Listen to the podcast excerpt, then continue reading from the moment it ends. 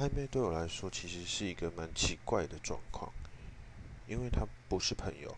比朋友还多，但不是男女朋友，但只比男女朋友少一点点。那可能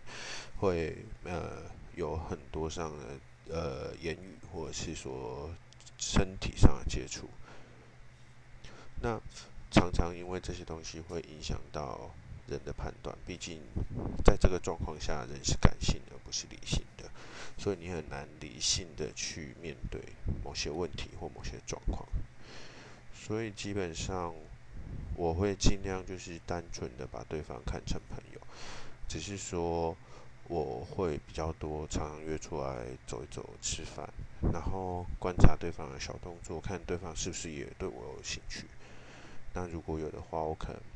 会找时间就跟他告白，就结束这段暧昧的关系。